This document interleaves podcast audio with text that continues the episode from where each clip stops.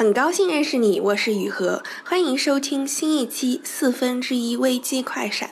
四分之一危机呢，quarter life crisis，说的是二十多岁的时候，你的人生已经过完了四分之一，你会面对很多人生新的课题，工作之后会有很多新的问题出现。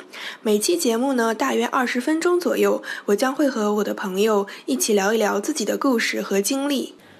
第一期节目呢，我我请到了 Nick，他我跟他初中是一个班的，所以这么说来，我们也认识有十几年了。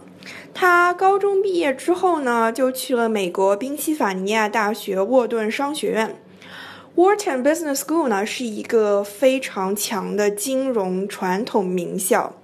所以 Nick 呢，他很自然的就想毕业之后做投行。他本科毕业之后就直接来了香港投行工作，目前已经在顶级投行工作三年了。刚进投行的前几年啊，是非常非常辛苦的，你会基本处于一个老板随叫随到的状态，加班到凌晨也很正常。嗯，我跟他聊天的那天是一个星期天的下午。我们说完话呢，他就立马又赶回办公室做事了。刚做投行的前两年呢，他也想过要换工作，甚至想过裸辞。他是一个想得挺清楚的，也挺很有想法的人。他看过很多哲学书，所以呢，这期内容最后我们聊得很有深度。这期播客里呢，我们除了讲了一些投行的日常工作以外呢，我们还聊了聊。我们是怎么看待工作上的满足感的？又是怎样面对偶尔会出现的无意义感？怎么面对焦虑和高压的？在聊天一开始啊，我就先拆了他的台，我就问他是怎么看待像他这样的典型精英学生道路的。那也非常感谢 Nick 的坦诚，也谢谢他分享光鲜工作背后的挣扎。好，那就让我们来一起听一听他四分之一危机的故事吧。噔噔噔噔，开始。其实我一直觉得你是那种就是大家觉得特别典型那种道路的，就是名校，然后投行这样几年，大家都想选，大家都想要的那个东西呢，其实是有一定道理的。就是说不能完全的否定它，也不能说，哎呀，你看每个人大家都想进投行，然后什么什么什么，或者想投行很多不好啊，什么什么，就是想就是包装客户啊什么，然后累死累活这样子。虽然它有很多缺点，但是我现在觉得其实大家都想要那这些东西呢，还是有一定道理的。是对。然后我想问一下，你当时就是毕业的时候要做选择的时候，有深入考虑过，就是是怎么想的？就是工作上。嗯其实这个还相对没怎么多想吧，嗯，就是当时选择出国留学，嗯，然后去了盼州。我本身的专业就是一开始报的就是经济学专业嘛，嗯，只不过后来觉得去商学院之后找工作更容易，就去了商学院。所以这个东西怎么说，跟我一开始的想法是相符的吧？就是我也不是一个什么先读了艺术或者一些别的科目，然后突然觉得那个东西养活不了自己，我要去赚钱，我再转去做投行。就我我也见过这样的人，有这样的人，对，见过。对，但所以我觉得一开始对我来说比较好的就是没有不存在什么纠结，嗯，因为自己想做的就是这个，然后当时也觉得是不管是从嗯未来的发展，还有比如说简单的就是工资啊水平啊，还有包括做这个你可以回国，因为有机会可以回香港。我当时也不是想来一直就留在美国那种状态，对，所以就是很 natural 就觉得回香港做投行基本上就是。从大一、大二就开始想好一条路，所以我大二那个时候就来香港实习了。然后当时对香港的感觉也很好，因为就是我是从南京去的美国读的大学嘛，但是去香港就感觉挺焕然一新的，就是整个城市就运行的效率很高，然后基础设施感觉都很好，然后都是那种摩天大楼，大家都穿着西装。对对是，就就那种。我大一、大二也有这样的感觉。是是是，所以就觉得也想加入。成为这种什么香港的所谓这种精英的打工白领这种，anyway，对，所以就很正常。当时大大一大二大三就开始做一切准备，就是说要要来香港做金融，所以就还是挺挺 natural 的一个选择。我觉得就是其实就是就我自己在美国的学校的朋友来说的话，你说就业的话，嗯，就大部分人啊，就如果你不是是富二代，什么回去继承家产，或者说你本身是真的是骨子里是那种文艺青年，就是以就是要追求那种艺艺术生活或者精神世界那种。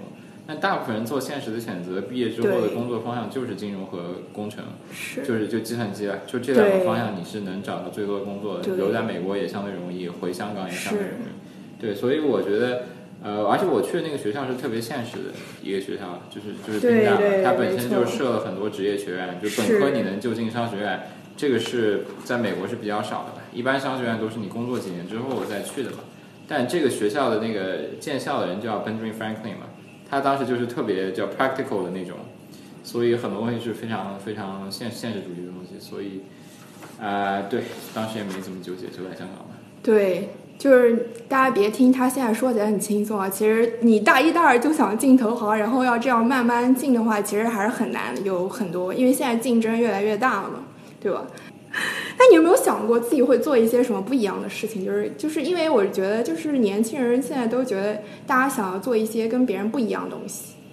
是是，嗯，但就也没有什么叫说真的是不一样的，对吧？那就比如说，就每几年都会有一个热潮特别火，对吧？那当然最近一直以来就都是所谓的这种互联网潮，对吧？就创创业热潮。就但你说这个是有什么不一样的吗？就很多人都在做这个，对吧？你现在看到最聪明的人，很多去了互联网公司，然后做什么 PEVC，做这种科技领域的投资，对吧？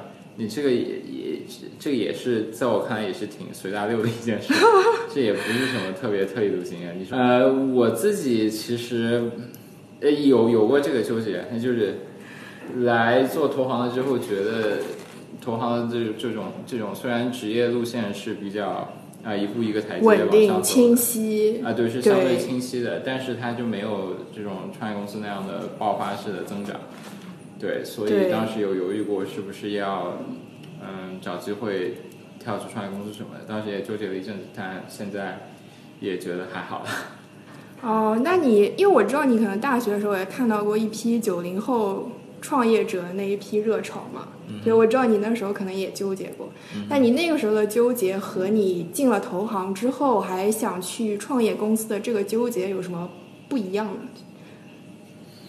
就是嗯、实际上，你要是大学的时候就真的想清楚的话，那个呃怎么说呢？就是你你机会成本没有那么高嘛，就或者说你你实际上是可以先说，就像你 take a gap year 一样，对对吧？你是你甚至大学你没有想清楚的时候，实际上你就真的是可以 take a gap year。你大三说，你跟学校老师申请一下，说我想回国体验一下创业氛围，对吧？那哦，你申请个 gap year，你回国你去一个什么真格基金当个实习生，或者对你随便找一家创业公司去给他打，去给他打工，这种机会一定是有的。而且对于这种海外留学生来说，你你真的想清楚这么做，一定是可以实现的。就等于在那个点，你说这样是没有什么机会成本的。而且我我觉得这实际上是一个比较好的方式。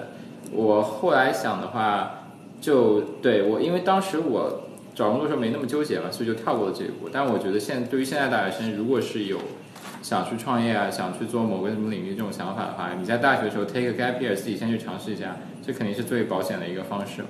就这样你，你体验东西会更多。因为就是你在媒体里看到的一些东西，或者说你耳濡目染听到的一些周围朋友的一些说法，跟你实际去体验一下，还是会有差距的。但是你工作了之后，你的这个机会成本就更高了嘛。你工作之后，当然也可以说，你说在在工作中 take a gap year 去尝试一下其他的东西，但是这个就 对，还是没有那么直接嘛。然后你这样再找下一份工作的时候，大家觉得你是一个不安定分子，是你想不清楚你自己做什么。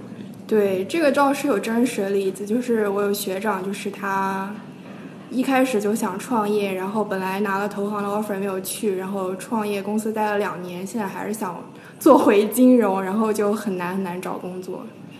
我我也不是想要自己创业，哦我只是说想去一个就是增长速度更快的创业公司，可能哦，其实就是 more 些明白然后有一些那样的什么股权上市之后的那种 upside。明白。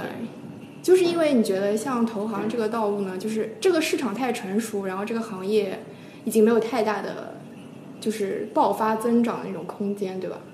所以你想换一个那样的行业吗？对，是，可以可以可以可以这么说。那你刚刚提到说你大一、大二来香港的时候，觉得啊对这个城市印象很好，觉得焕然一新。那你现在做投行这么多年之后，对，就是对之前的那个对投行或者说对香港的印象或者感觉是什么样的？我现在还还是还是挺喜欢香港的吧？真的吗？对，我现在还是挺喜欢香港的。就是哎，这一点很难得，因为就是即使我是在港大读的本科，其实现在也没有太多的本科同学留在香港，而且我见过很多人都是工作一两年之后就离开了香港，所以我觉得他喜欢香港是一件很比较少见的事情。然后为什么呢？呃，但我觉得一般留学就在美国读本科，如果你喜欢美国那种大学生活。啊，就是说，你甚至想过考虑留在美国那种，嗯，就你没有那种特别强烈说美国大学其实也就这么样吧。其实我还是喜欢国内那种氛围什么就你只要对西方的这套东西整体是感兴趣的，喜欢这种生活方式跟节奏的话，那香港都是一个比较好的地方。因为就是一定会有一定程度的隔阂嘛，就是国内做事情的方式，国内的一些人情世故的东西，商业商业世界的规则什么，跟西方这套还是不一样的。对，就是说你你习惯了那种呃东西之后，你留在香港是比较舒适的。你回国的话，反而要经历一个适应期，你要要重新熟悉国内的那一套规矩。哦，明白你的意思了。是，就是确实这也是我为什么想先留在香港工作的原因。对。那你会有 peer pressure 吗？因为我其实觉得你是会给别人 peer pressure 那种人。嗯。peer pressure 这个当这个东西不是压力，就是就是我看到我的学长成功了之后，我感受到不是压力，而是那种说，哎，我是不是也能过去跟我学长一起干一干？哦，真的？对啊，因为之前的确也有都有有过类似的想法，所以就是我不觉得就是别人的成功对我是压力吧，就是。他们成功对我来说是机会，哦？那即使是投行这种 没有生活的 工作，就你习惯了之后，你发现还你还是有可以有自己生活的啊。对，我也觉得是这样。对你还可以想办法把工作跟生活分开的。就就投行很简单，就是比如说有的时候市场不好，或者说公司整个整个业绩不好，对吧？啊，对。你知道，在这个大的体系下，就是说。就就公司还是会给你保护的，就是市场之后还是没错没错，确实，就是亏的不是你自己的钱，赚的也不是你自己钱，而且你相对一开始在一个 junior level 的时候，你拿的还是比较稳定的基础工资跟奖金嘛，所以说不是说市场当然变化的很快，你看股股票市场啊什么，整个资本市场的风向变化的也很快，就一下特别火，然后一下又特别冷清什么，但那种你不是。第一时间感知到的那个温度，就等于一个大的机构、一个大的平台在中间给你做了一层对，没错，没错，确实确实，对吧？所以你是感受到他的那个机构给你带来保护的。但所以在这种情况下，你可以把工作跟生活抽离开来，你还是可以有自己的生活。但是说你要创业的话，你投的就是这这这这你自己的钱，所有的东西都是你自己的 reputation，对吧？那你这个市场的冷暖，那就是第一时间就是你自己的冷暖。但那个时候你怎你怎么把工作跟生活分开呢？你就分不开。哦，你这说也很有道理，对我没有从这个角度想过这个问题。那当然，有的人觉得就是他他也不需要什么那种意义上的 personal life 什么。对对，也是有人不需要，尤其是很多男生。对。那这么来说，其实你对那个 IBD 这份工作的 job satisfaction 还是挺高的，是吗？你在不同时间问我，我 肯定怎么回答？对。但是，对，现在还还还还 OK，我觉得就是那曾经都反。大家都是会反复的，你每一个从投行干起来的人都有无数次出现过要跳槽甚至要裸辞的想法，肯定是出现过。但是就是你你说你要离开这个氛围，那那你就是你得找到下一个明确的方向。没错没错。但是很多时候不是那么，你刚工作的三到五年，你很难说你有，因为你刚刚工作三到五年，很多东西你都开始积累，你很难说你现在就能看到对什么特别清楚。对我也有同感，确实我也会觉得。没有一个特别明确的方向，但我觉得你方向还是给我感觉还是比较明确的。而且像投行这种特别成熟的行业，它的细分也非常清楚。有的时候就是像这种成熟的行业，它会逼着你去 specialize in 一样东西。嗯嗯嗯。对。嗯。但这个怎么说是个份工作都有风险，对吧？是是是。你专专精到某一个领域里，那你有可能路子就会越走越窄了，一定意义上。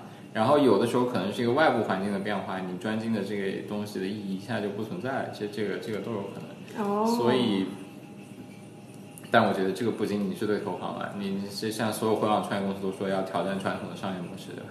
对你现在就是每一个各行各业，大家都有这种危机感吧？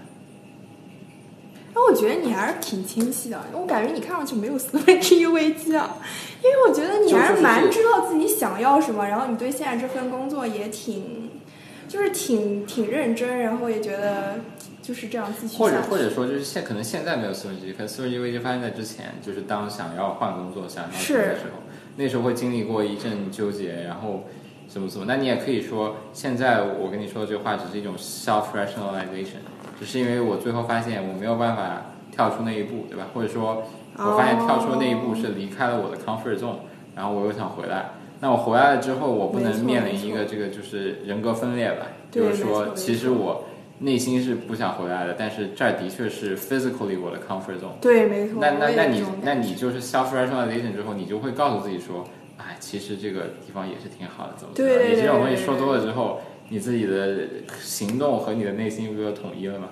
对吧？你人都是追求这种 coherence，就是这种一致感嘛。对，要不然你说内心你内心里你天天说鄙视投行，鄙视你现在做的工作，但是每一天你还是要去做那些工作的话，你会活得非常的不爽。那在那种情况下，你一定是你就两个选择，要么辞职找一份你觉得是遵从你内心的工作，要不然就是改变你所谓的内心里的这套故事，对吧？把这套故事说成一个你可以接受的版本，这样子让你的行为和你心里说的故事是一致的。对吧？就是你如果如果说的这个故事足够 convincing，然后你觉得你自己可以接受，那那那你就接受了。哎，你会就是特别在乎一些标签嘛？比如说名校，比如说投行这样子，那肯定是在乎的，是吧？我也觉得其实大家都很在乎。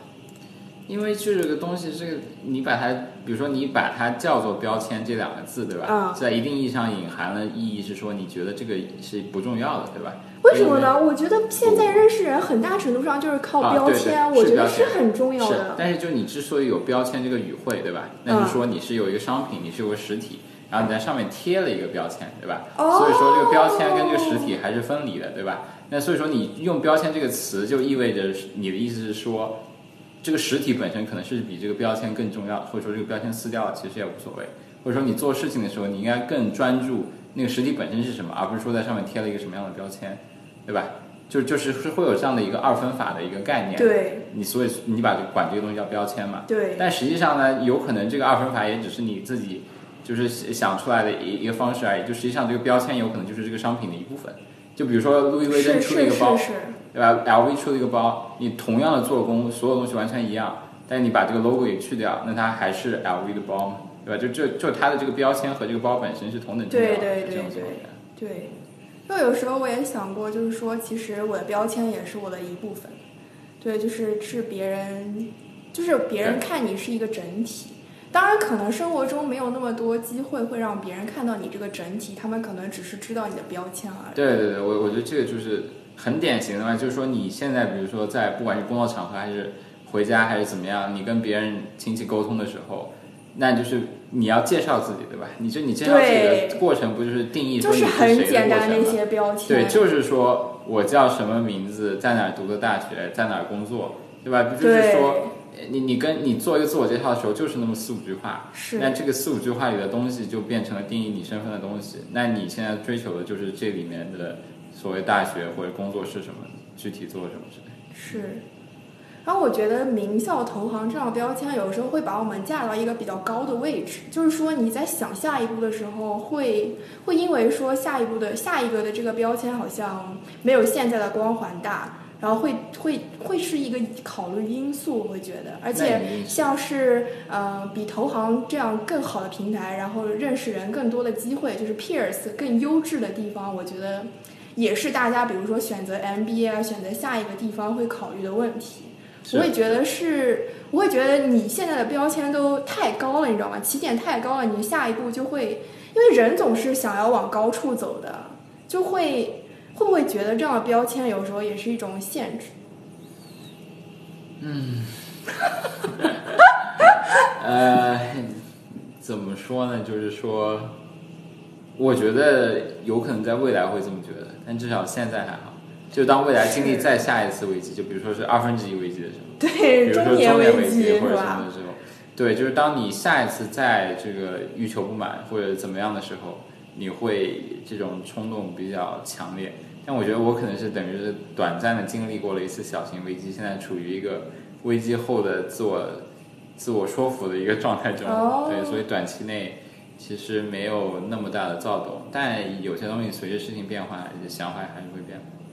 对，其实你刚刚说的其实是一种逻辑自洽的过程。对，就是逻辑。其实我一直觉得你是一个逻辑自洽的蛮好的人，就是每次，而且每次大家一起同学聚会吃饭，我觉得你是一个就是还是能抛出一些干货和比较深度的，就是自己的思考和理解在里面的。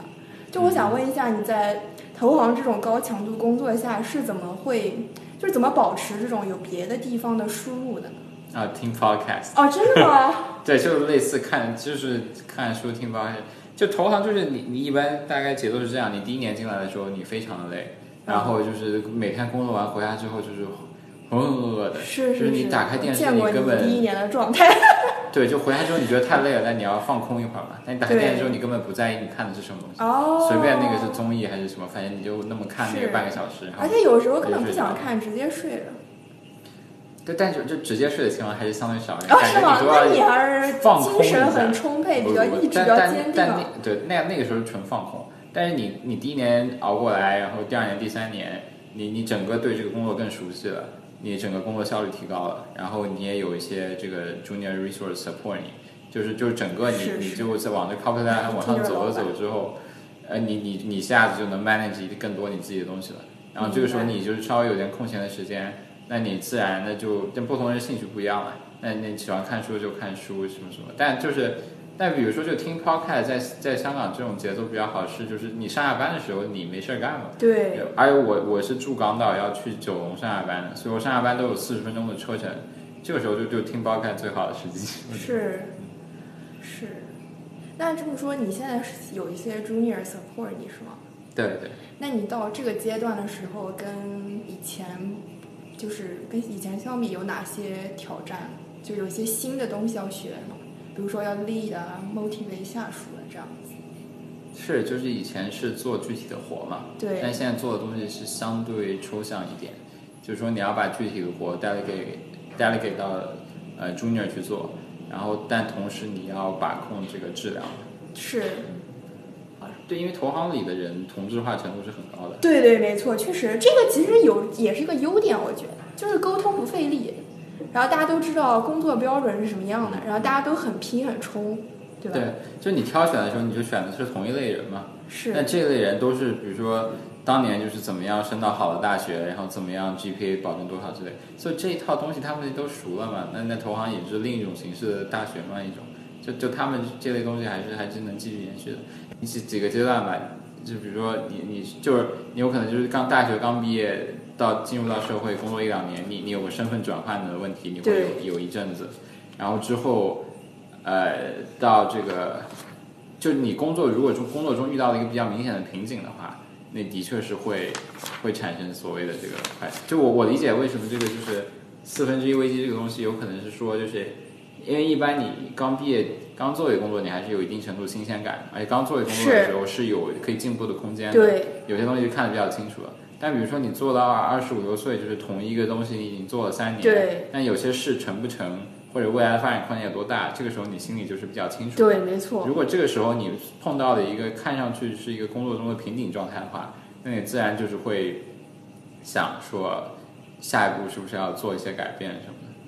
对对对，就比如说你工作第一、第二年，这个这个时候你觉得还有有些东西是有奔头的，是，然后你会很努力的去做。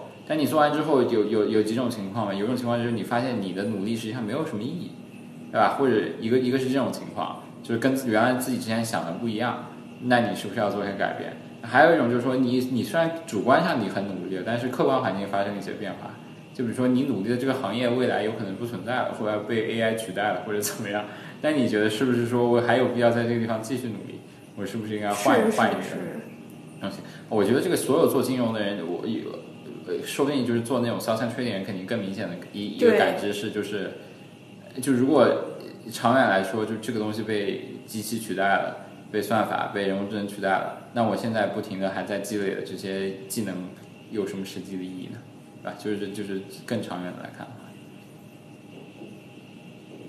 那你在工作上有满足感吗？呃，事情都差不多，然后怎么说你都很熟练了，然后嗯你还会有那种一开始，比如说一个项目结束了，哇，它成功了，然后有那种满足感吗。有有有，我有这这这吗是吧这这种一定是有的。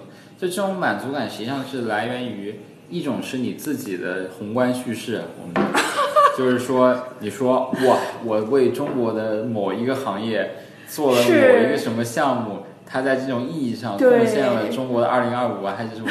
为那个大方向就添了那么一丝砖，添了那么一丝瓦，这是你自己的宏观叙事，你把这件事说的是有意义的，对吧？是，但就这种东西，你可能是大一、大二那时候，啊，不是，就是说刚进投行的时候，就是比较信这种东西，嗯，就是觉得哇，这个好，这个对吧？就是你比较信那种意义，但你实际上做久了之后，你你就不太信那种意义了。一个是因为就是说你发现你的工作实际上是很，呃，就同质化程度比较高的，或者就换一个人替你也也能做，是，就实际上所以就就这种你在这个里面的这个做的东西是就不是不可替代的。对，呃，一一个是一个是这种意义上的，还有就是你觉得就是，你会发现第二种意义的来源，就是那个意义来源的对你的感受的那个 feedback 认知程度是更高的，不是来源于你自己的宏观叙事，而是来源于你项目中每一个和你工作过的人嗯对你的努力进行的肯定。嗯就是因为说到底，投行是一个为客户服务的一个一个行业，对，对吧？就是说，你如果你的自己的努力，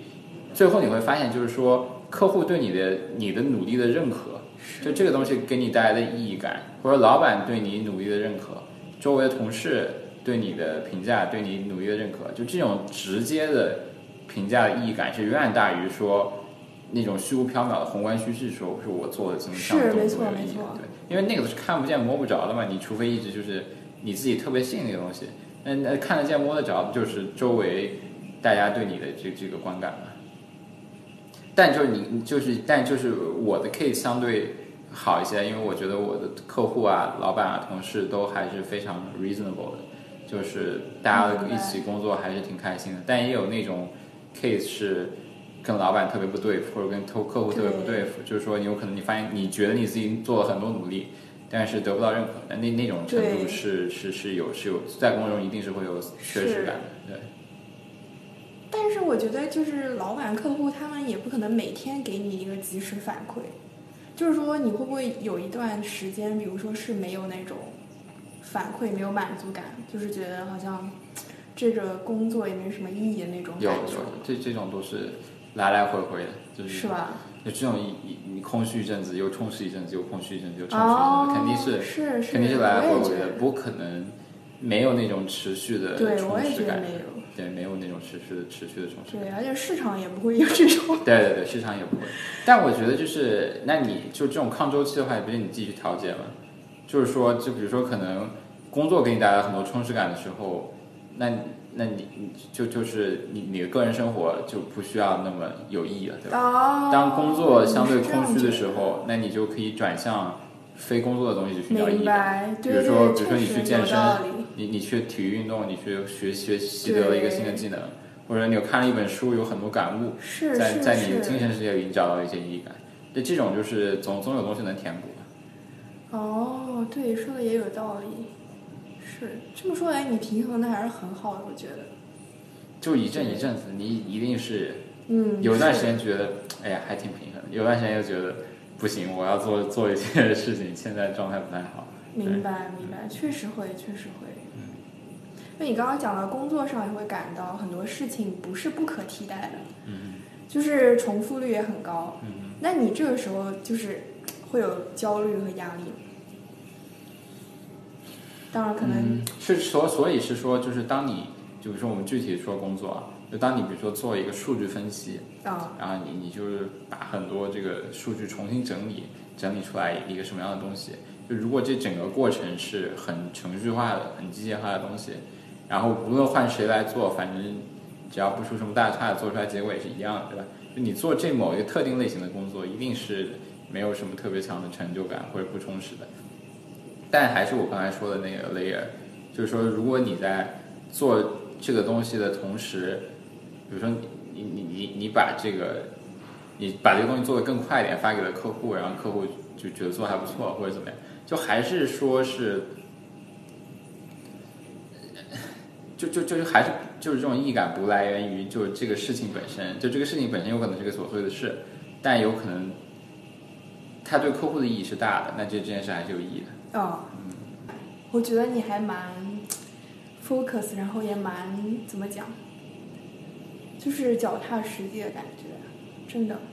只是我还蛮羡慕你这样的状态的。只是在现在这个阶段，真的对吧？未来一定是会有，是未来一定会再有危机感的。而且就是很多的时候，这种东西是不可控的。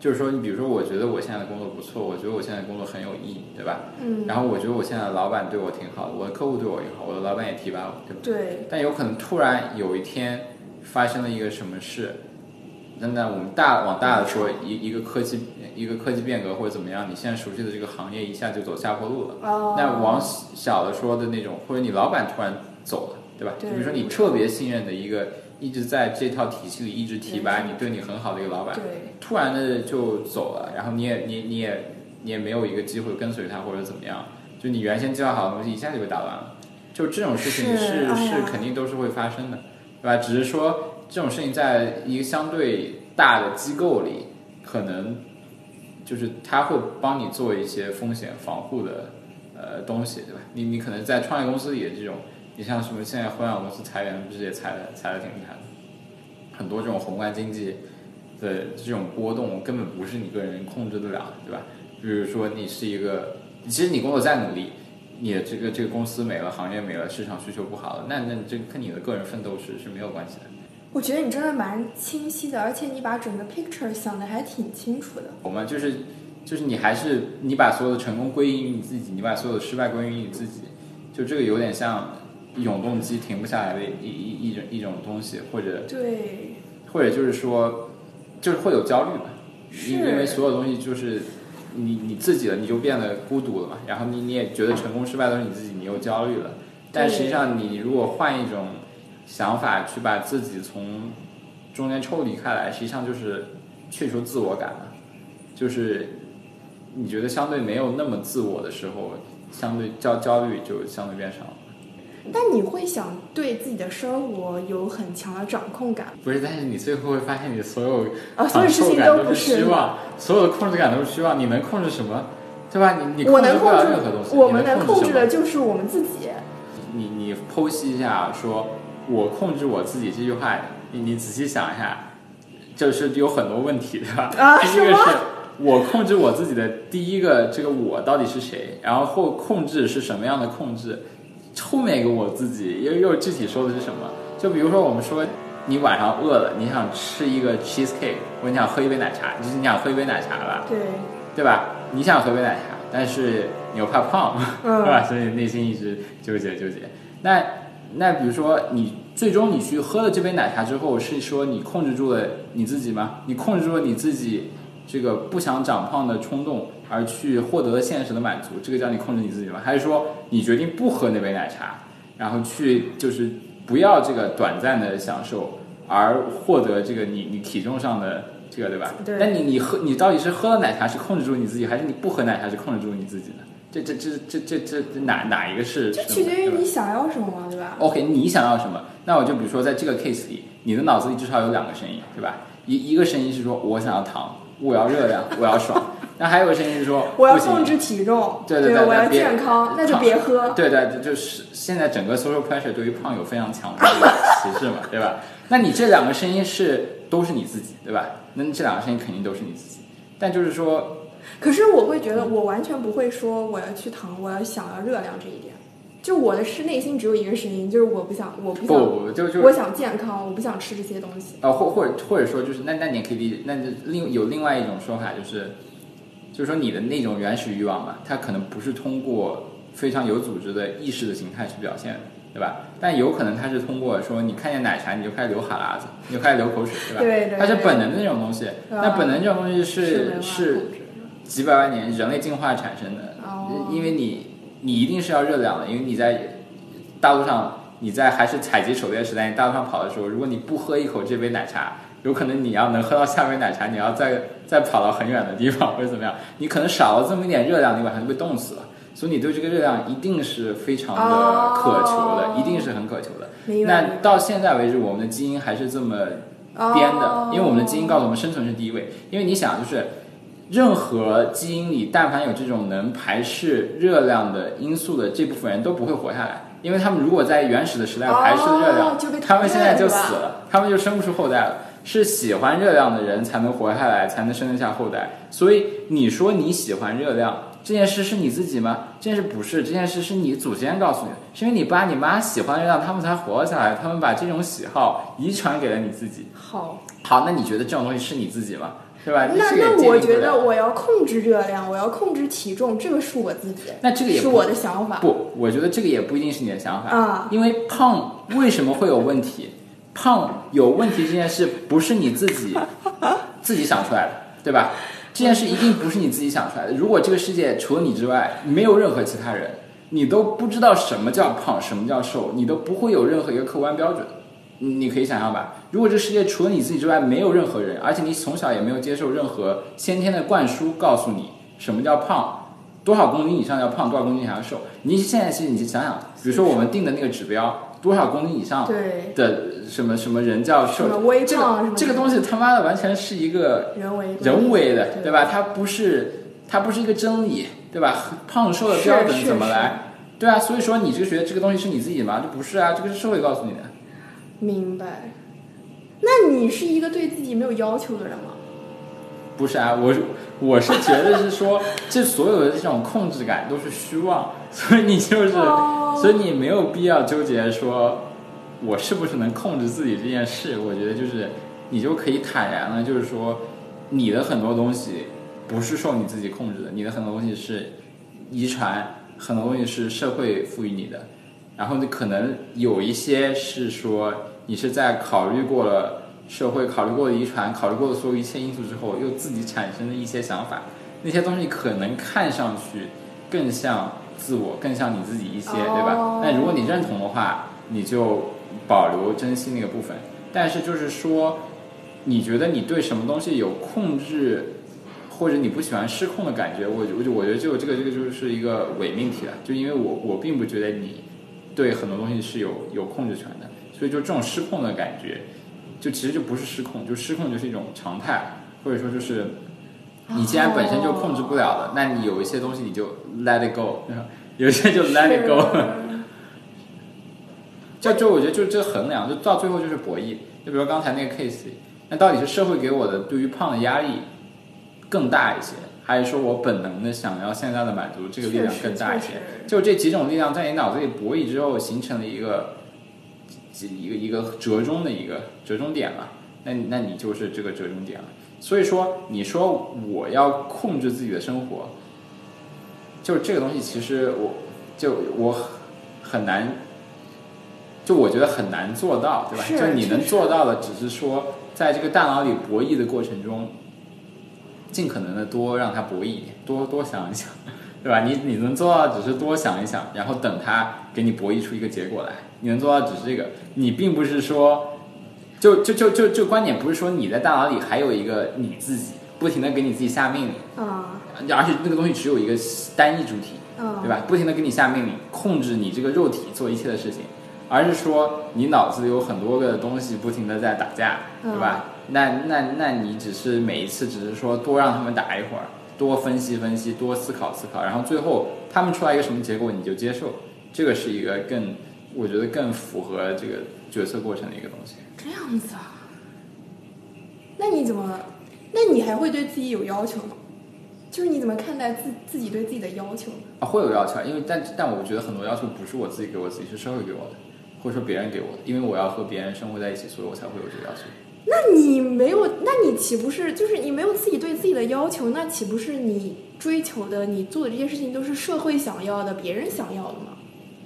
对，但我就是说，我是能认识到，或者说就是你你自我是能感受到有一些东西可能更是社会想要，更是别人想要的，可能有一些东西是哦明白你的意思。相对是说更加自己想要一点或者怎么样，然后你在中间寻求一个 middle ground。哦，所以你是这样认为是吗？嗯，哇，明白。那你还是会对自己有很高的目标那样的要求吗？其实我觉得你是这样的人啊。呃，是啊，是啊，那你可那你可以说就是是因为，因为历史造成的，对吧？或者说就是你从小就是这么被培养起来的，对吧？你有可能就是从小家庭的环境可能相当于是这样，然后你你你一路习惯了，对吧？你有可能是从，比如你从小学你就习惯了要要戴红领巾，要拿小红花，然后从小学就习惯了说我要当这个三好学生，我要怎么怎么样。那这种习惯，你当然会一直延续下去了。对，这也是你给你自己构建的一个故事嘛。是是。对啊，所以说你对自己高要求，这个，这个很多时候就是你从很小开始就给自己构建了一个故事了。那你都这个都已经成为你的一个叫 cornerstone 了，对吧？就已经成为你的一个 anchor 了。那你把它舍弃，肯定不是那么容易的吧？但是就是我想说的是，我觉得。反思还是要做的，就是不能说因为从小就习惯了要当三好学生，从小就习惯了说我这考试里就要拿第一，我习惯了所有东西之后，我就觉得我一定要拿第一，拿第一就是顺理成章的，或者或者怎么样。但我觉得就是是需要反思一步，就是再去退一步想想说，这个拿第一究竟是不是只是你一种多年形成的习惯，对吧？就这件事本身对你来说价值到底有多大？是，对吧？就是你你是要反思一步的。所以我觉得就是所谓的这个控制不控制，回到刚才那个概念，我觉得你是对自己没有控制的。你能做的事只是说，在你脑子里出现很多的声音，不管他们是你过去的习惯，你自己对你自己认知的这个故事的构建，还是说社会对你的认知给你赋予的一些压力，就是你脑子里这么多声音在博弈的时候，你能做能做的多一步的，就是说你退后一步。看一看这个每个人的论点是什么样的，就你你你的习惯论点、社会的论点，你自己给自己的论点，你去再仔细看一下这些论点，就你就多多这么考虑一步，你你能做的也就只有这样，所以也不是一个控控制的过程。那你这么来说的话，就是其实个人努力也只能做到这一步。是啊是啊是啊，就个人努力肯定是，呃个人努力就是。就做不到很多东西，对吧？个人努力只能做到一些有限的东西，我觉得。那其实这么来说，我觉得你看的还是挺开的，就是因为我觉得刚刚讲的那一套呢，会觉得其实很多事情你没有办法控制，也不要那么纠结，会放下很多东西。对。但是 somehow 呢，我又会觉得，那我这么努力的意义是什么？就是。那你有可能就是，就你认识到他，那就就是是因为是就是最极端的话，就是退一步说，你要真的去想意义的话，嗯，你会发现那是一个无底洞，哦，是是没有任何东西是有意义的，就就你要真的去深究的话。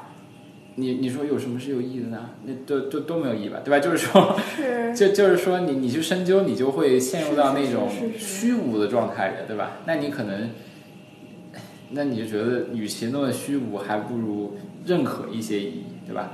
就是你要真的去拿最对没错最尖锐的观点去审视每一个意义的这个论点或者论据，你会觉得每种意义好像都不是那么完美。